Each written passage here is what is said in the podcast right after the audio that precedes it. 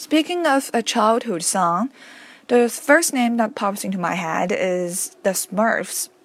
Let me give you some basic information first.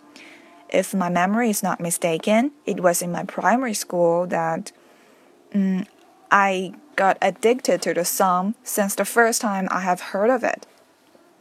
And it was a story about a group of dwarfs tried their best to beat down a guy, a bad guy.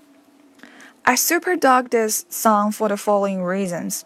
To begin with, as it's a, a theme song of the Smurf animation, and I watched it almost every day. So I heard it. I heard it over a thousand times. Moreover, the lyrics and the rhyme of the song was so easy to catch, and the children in our school uh, would repeat the song whenever we played games. So, this song are just a symbol of my childhood. Now, whenever and wherever I hear of it, I will remember of my happy childhood.